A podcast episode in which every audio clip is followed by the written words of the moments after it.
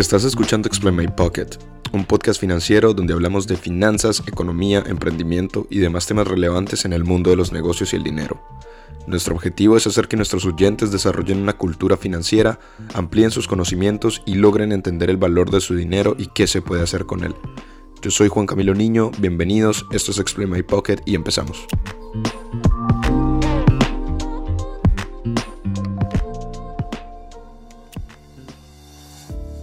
Bienvenidos una vez más a Explain My Pocket. El día de hoy estamos en el capítulo número 6. Vamos a estar hablando un poco sobre el panorama del mercado accionario estadounidense y las razones por las cuales creo que el bull rush o que digamos la tendencia alcista todavía tiene campo para seguir creciendo. En días pasados, eh, la semana pasada, jueves si no estoy mal, publiqué un artículo que de hecho está disponible en el link de la biografía de la página de Instagram, eh, que titulé My Reasons to Believe that the Market Still Has Room to Remain Bullish, que traducido al español es mis razones para creer que el mercado todavía tiene espacio para seguir su tendencia alcista, eh, en donde discuto un poco, digamos, de manera más técnica y más a fondo las razones por las cuales creo que eh, a pesar de que en el mercado estadounidense existen valoraciones de empresas muy altas y precios bastante altos en, distintas compañías, porque digamos creo que todavía existe espacio y campo para, para seguir creciendo, para que estos precios sigan creciendo sin, eh, sin presentar una corrección fuerte o brusca a la baja. Así que el objetivo de este capítulo es hablar un poco más sobre las razones que están detrás de este artículo, hablarlo en español de una manera menos técnica y pues para que también puedan ustedes entender qué es lo que yo estoy viendo en el mercado y cuál es mi manera de interpretar eh, lo que está pasando cuanto, en cuanto a los precios, en cuanto a distintos tipos de inversiones, en cuanto a las tasas de interés de los bonos estadounidenses. Así que si quieren saber en qué estoy invirtiendo yo, a qué le estoy apuntando para este próximo año post reapertura mundial, quédense hasta el final del capítulo y let me explain my pocket.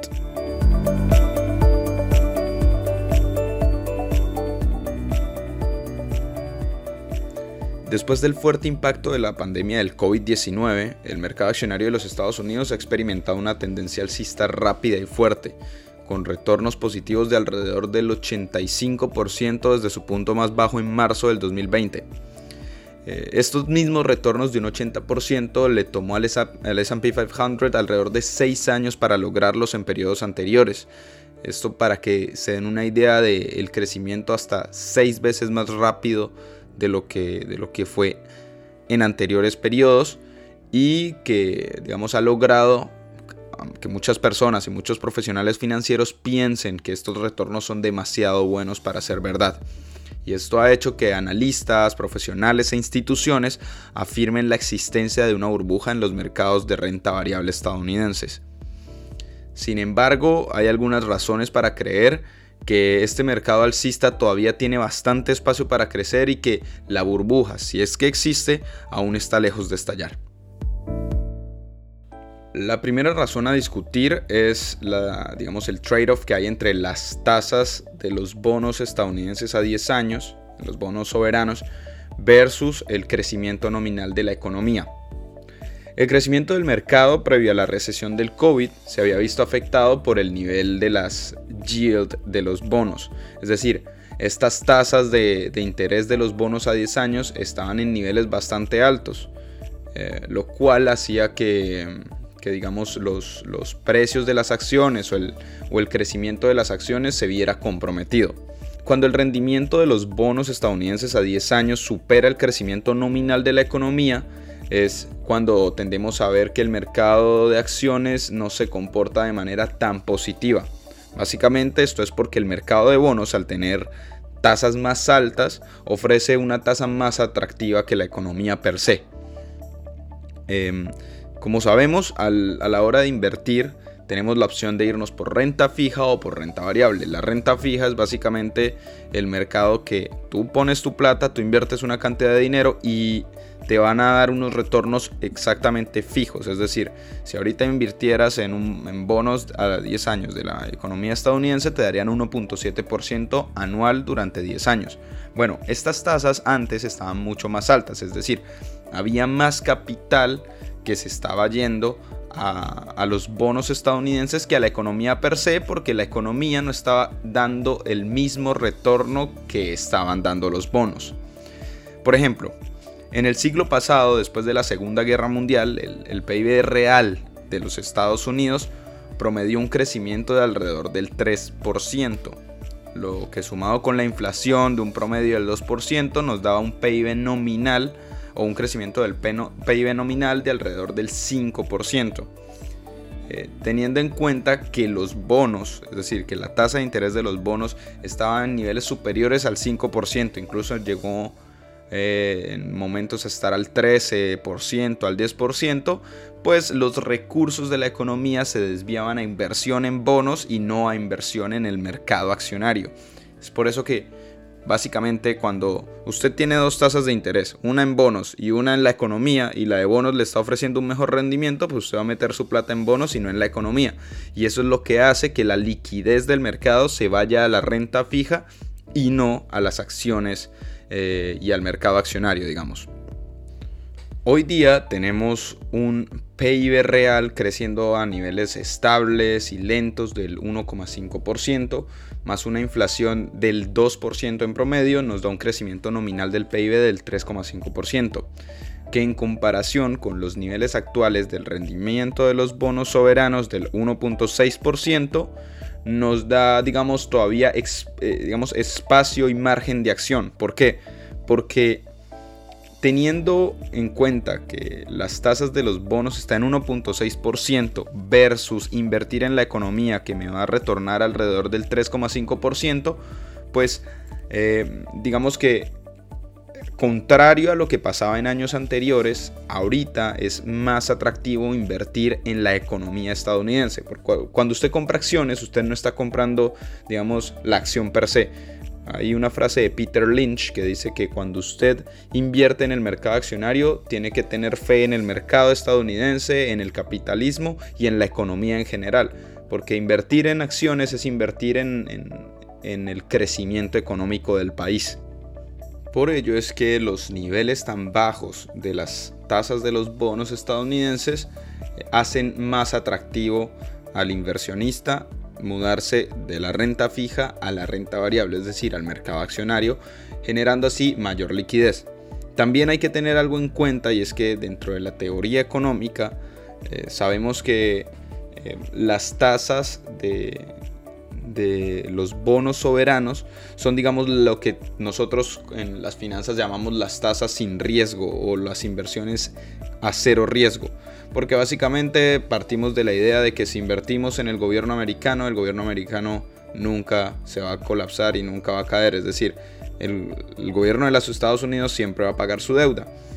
Entonces, el tener tasas de interés tan bajas hace que los créditos, las hipotecas, eh, los préstamos bancarios tengan igualmente tasas más bajas. Y en la economía, cuando el precio, digamos, del dinero disminuye, pues la demanda del dinero tiende a aumentar. Entonces hay más gente tomando créditos, hay más gente pidiendo plata prestada para comprar casas, para comprar carros, para hacer inversión, para crear empresas, lo cual todo esto aunado hace que la economía crezca y crezca cada vez más. Es por ello que esta es la primera razón por la cual yo creo que el mercado estadounidense todavía tiene, digamos, campo para seguir creciendo. Ahora, la segunda razón a analizar es la tasa de interés de los bonos frente a las earning yields de las acciones de los Estados Unidos o del SP 500. Eh, para tener en cuenta, el earning yield es eh, las ganancias netas por acción dividido en el precio por acción. Es decir, las earning yields se pueden deteriorar si las ganancias son menores o si los precios son muy altos. Entonces, los rendimientos de los bonos, volvemos a esto, a 10 años de, de los Estados Unidos o la tasa de interés está en el 1.6% o 1.7% mientras que la earning yield del SP 500 está en niveles del 2,6%, lo cual sigue siendo mayor y más atractivo que el mercado de los bonos. Es decir, el costo de oportunidad de una persona que invierte en, títulos de renta fija, es decir, en los bonos de los Estados Unidos y se está ganando 1.6%, su costo de oportunidad es del 1%. ¿Por qué? Porque si invirtiese en el SP 500, tendría un retorno asegurado, es decir, un earning yield del 2,6%. Entonces esa diferencia del 1% es su costo de oportunidad. Es importante señalar que para el 2019, sin ningún valor atípico del COVID, es decir, sin que nada del COVID hubiese tenido que afectar la economía y eh, los precios de las acciones, el rendimiento en las ganancias del SP 500 era de alrededor del 4%, lo cual se vio reducido al 2,6% debido pues a que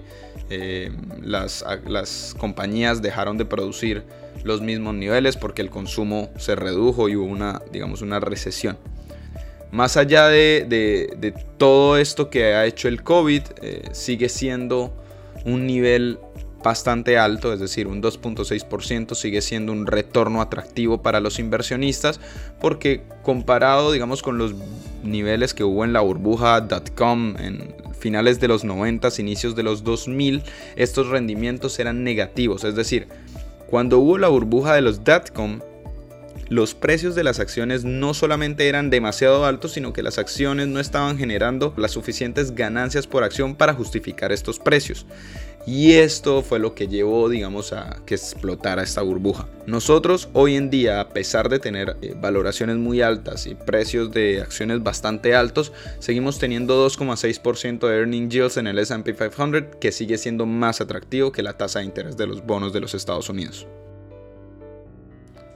La tercera razón son los fundamentales fuertes. Es decir, antes de hacer cualquier análisis de cualquier acción, todos los inversionistas tenemos que mirar primero a la economía. Esto se debe a que históricamente la economía ha sido el principal impulsor del rendimiento de las acciones y para donde va la economía van los precios de las acciones. Em, así que creo que existen sólidos fundamentos en la economía para respaldar nuevos niveles de crecimiento al alza de los precios de las acciones ya que se espera que el PIB de los Estados Unidos crezca alrededor de un 6,6% este año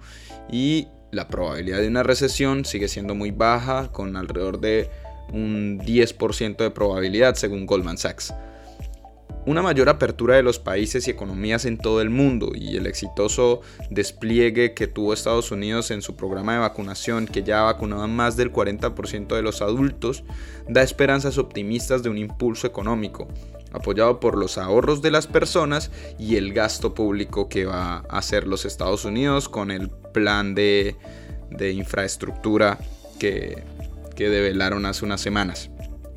Históricamente la expansión económica ha tenido un efecto positivo en el mercado accionario. Como hemos visto, expansiones anteriores han llevado a que el mercado accionario de Estados Unidos llegue a picos del 200% durante varios años, por lo que se ha evidenciado aceleraciones, digamos, mayores al 80% que evidenciamos el año pasado.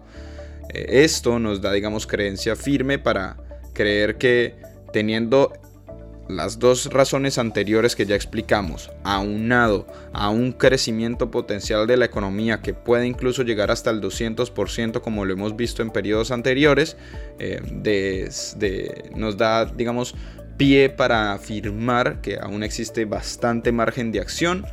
y que a pesar de que pueda haber correcciones, los precios van a seguir tendiendo al alza. La cuarta razón son los esfuerzos en una vacunación más rápida a nivel mundial. Hoy en día se han dado alrededor de 800 millones de dosis que han sido suficientes para vacunar casi el 5% de la población mundial. Países como Israel y Estados Unidos lideran la, la tabla de vacunados y otras zonas como América Latina o Europa, a pesar de que tienen un pequeño lag, siguen demostrando tasas de crecimiento positivas y, y vacunaciones cada vez más rápidas. Esto nos da pie para, digamos, esperar una reapertura económica y una reapertura mundial, a lo mejor en, los finales de este año, inicios del próximo, que va a dar un, un boost económico a nivel mundial, porque se van a reactivar no solamente varios sectores del consumo, sino a lo mejor la totalidad del sector de los servicios. Y teniendo en cuenta que el sector de los servicios representa alrededor de un 70% del PIB de los Estados Unidos, una reapertura económica total daría un impulso a servicios como por ejemplo el turismo, los hoteles, bares, restaurantes, sectores recreacionales, sectores de transporte que apoyarían un crecimiento económico de los Estados Unidos y con él su mercado accionario. La quinta razón tiene que ver con la liquidez de los hogares en los Estados Unidos. En el 2020, en enero, antes del COVID, la tasa de ahorro de, los hogares de los Estados Unidos era del 7,9%, lo cual en, en abril, después de los confinamientos, creció al 32,2% y la tasa de consumo disminuyó al 12,6%. Es decir, al verse confinados y los estadounidenses no tener en qué gastar eh, su dinero, han venido acumulándolo una cuenta como la M1 que básicamente mide en promedio cuál es la cantidad de dinero ahorrado en las cuentas corrientes de los hogares estadounidenses, aumentó de, de niveles de 4 mil dólares en marzo a 16 mil dólares en mayo. Es decir, en dos meses esta cuenta aumentó en casi 14 mil dólares debido a que los estadounidenses no tenían en qué gastar sus dineros y aparte estaban recibiendo ayudas del gobierno de los Estados Unidos. Una encuesta de Morgan Stanley reveló que los estadounidenses hoy en día están más dispuestos a pagar por servicios y por eh, cosas como las vacaciones. Es decir, en, antes el estadounidense promedio pretendía tomar unas vacaciones al año. Hoy en día, después del COVID, después de ver todo este impacto que generó, los estadounidenses en promedio van a querer tomar hasta tres vacaciones al año y están dispuestos a gastar más dinero en cada una de estas vacaciones. O sea,